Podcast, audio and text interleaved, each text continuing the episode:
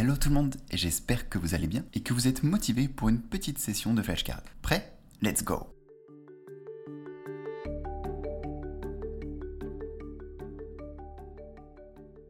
Quel est le second messager de la noradrénaline? Alors c'est le calcium. Pourquoi? Et c'est là la question. Euh, pourquoi du coup le calcium est un second messager de la noradrénaline? Alors je crois que du coup quand la noradrénaline s'attache à un récepteur alpha, euh, la noradrénaline a euh, pour conséquence de lâcher un petit peu de calcium intracellulaire, si je dis pas de bêtises, ou intra quelque chose, qui elle-même, euh, donc ce calcium lâché, va ensuite activer plusieurs fonctions cellulaires. Et après, il y a tout le délire d'AMP cyclique et je comprends pas tout encore. Mais voilà, pour le moment, c'est ce que je sais. On va vérifier tout ça tout de suite. C'est parti.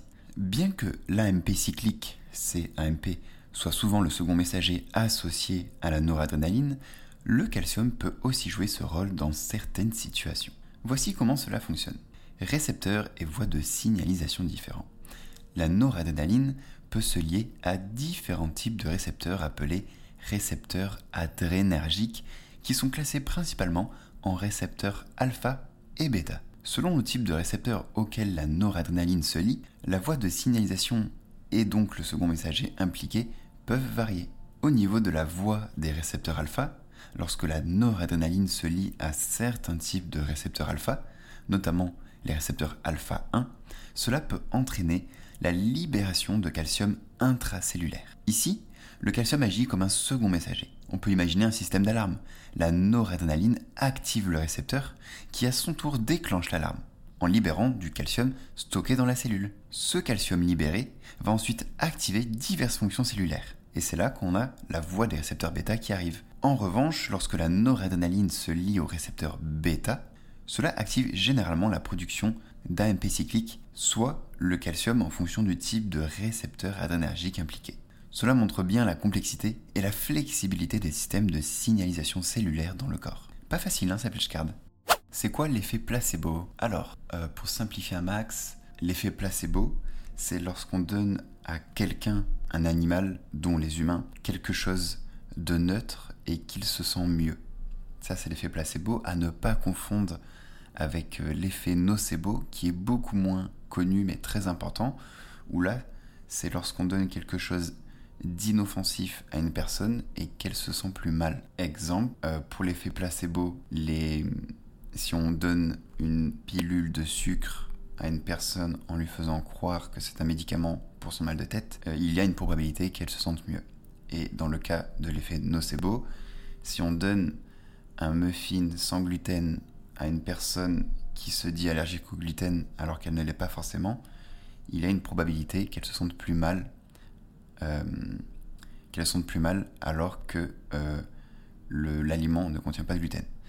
Donc voilà ces deux effets euh, psychologiques qui sont tellement euh, significatifs et pas trop expliqués, peu expliqués, que même la science les utilise. Je trouve ça assez fascinant. Bref, on va pas parler plus longtemps de ces effets. passons à la vérification. L'effet placebo est un mécanisme psychologique où une personne se sent mieux quand elle reçoit quelque chose de neutre. Et l'effet nocebo, lui, est lorsqu'une personne se sent plus mal après avoir reçu quelque chose d'inoffensif. petite parenthèse, je vais quand même noter d'approfondir plus précisément cette flashcard. À quoi sert le zinc? Ok, euh, le zinc il sert à plein plein de choses euh, dans énormément de processus biologiques, la conservation musculaire pour éviter l'atrophie musculaire en fait, au niveau de la cognition parce que dans tous les processus où il intervient, il y a, plein d'étapes qui, impactent directement euh, la cognition, donc c'est important pour ça, pour éviter la déméthylation pour renforcer le système immunitaire aussi. Voilà les, les principaux euh, euh, rôles du zinc, mais il y, en a, y en a tellement d'autres que j'ai pas là tout de suite en tête. Euh, vérification. Le zinc joue un rôle crucial dans divers processus biologiques, notamment la croissance, la régulation du système immunitaire, la cicatrisation des plaies, ah oui, j'ai oublié, le métabolisme des protéines et la fonction cognitive. Il est également essentiel pour le fonctionnement des enzymes et des protéines. Bon, là c'est pareil, je vais aussi euh, noté de mettre la flashcard plus longue. C'est quoi l'apnée des écrans? Euh, En fait, l'apnée des écrans, euh, comme son nom l'indique, c'est le fait de couper sa respiration, et je précise involontairement, inconsciemment, lorsque nous sommes proches des écrans, que ce soit téléphone, ordinateur, tablette, télé et tout ça. La dangerosité, en fait, la problématique de tout ça, c'est que hum, on n'est pas conscient qu'on ne respire pas euh, correctement dans plusieurs cas de notre vie, notamment avec les écrans, et euh, bah, ça dérègle beaucoup de choses. Déjà, d'un point de vue productivité, c'est un peu euh, paradoxal, enfin plus contradictoire, je veux dire, car notre cerveau est moins oxygéné, et du coup, bah, toutes les performances cognitives en sont altérées. Et ça, c'est juste d'un point de vue cognitif le stress est amplifié avec une mauvaise oxygénation. Beaucoup de processus en fait sont déréglés. Si l'équilibre de la respiration n'est pas restabilisé, on va dire.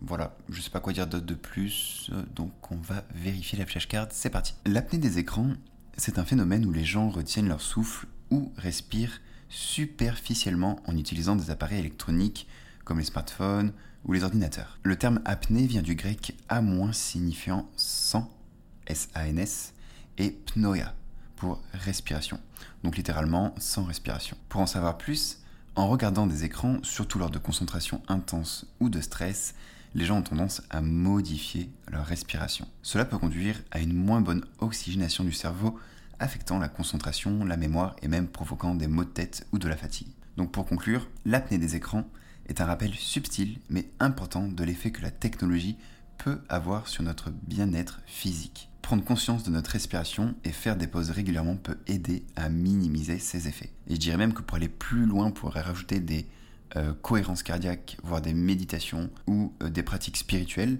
pour justement euh, à la fois réduire le stress et revenir vers une, une cohérence cardiaque, une respiration consciente afin de rééquilibrer le tout et éviter justement une apnée des écrans.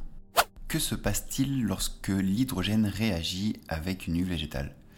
Alors, euh, lorsque un hydrogène réagit avec une huile végétale, euh, ça transforme l'huile végétale en acide gras trans qui se solidifie à température ambiante et qui n'est pas reconnu par l'organisme correctement et qui donc euh, engendre de graves problèmes de santé. Vérification.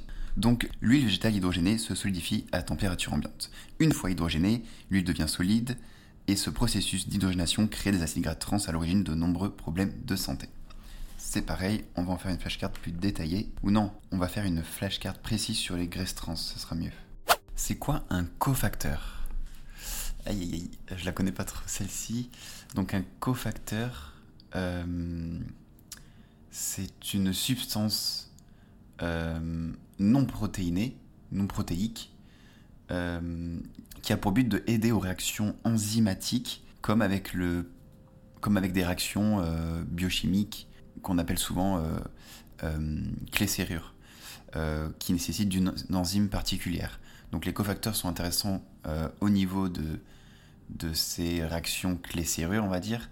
je sais qu'il y a deux types de, de facteurs, direct et indirect, mais après, je ne connais pas suffisamment le sujet pour approfondir. De toute façon, on va voir ça ensemble maintenant. C'est parti. Un cofacteur est une substance non protéique qui aide les enzymes à réaliser des réactions chimiques. On peut imaginer une équipe de super-héros où l'enzyme est le héros principal et le cofacteur est son petit fidèle acolyte, comme pour Batman et Robin. Sans Robin, Batman peut toujours combattre le crime, mais avec Robin, il est plus efficace. Les cofacteurs peuvent être des ions métalliques comme le magnésium ou le zinc, ou même des molécules organiques. Ils sont classés en deux grands types, cofacteurs directs et les cofacteurs indirects. Les cofacteurs directs se lient de manière permanente ou fortement à l'enzyme. Les cofacteurs indirects, eux, aussi appelés coenzymes, se lient de manière temporaire et participent au transfert de groupes chimiques d'une enzyme à une autre. Donc ici, on a le principe de clé-serrure qui illustre bien la relation entre l'enzyme et son cofacteur. Donc l'enzyme, la serrure, doit s'associer à son cofacteur, qui est la clé, pour adopter la bonne configuration spatiale, permettant ainsi la réalisation efficace de la réaction. D'un point de vue étymologique, Le terme cofacteur vient du latin co, signifiant avec ou ensemble, et facteur, qui renvoie à quelque chose qui facilite ou rend possible un processus. Les cofacteurs sont cruciaux en médecine. Par exemple, une carence en vitamine B6, qui est aussi un coenzyme, peut affecter plusieurs réactions enzymatiques dans le corps, entraînant des symptômes comme l'anémie ou des problèmes de peau. Donc pour conclure tout ça, les cofacteurs sont des alliés indispensables des enzymes, facilitant et modulant les réactions biochimiques dans notre corps. Terminé pour aujourd'hui. Si vous êtes resté jusqu'à la fin, félicitations. Restez motivés et je vous dis à demain pour une prochaine révision. Ciao ciao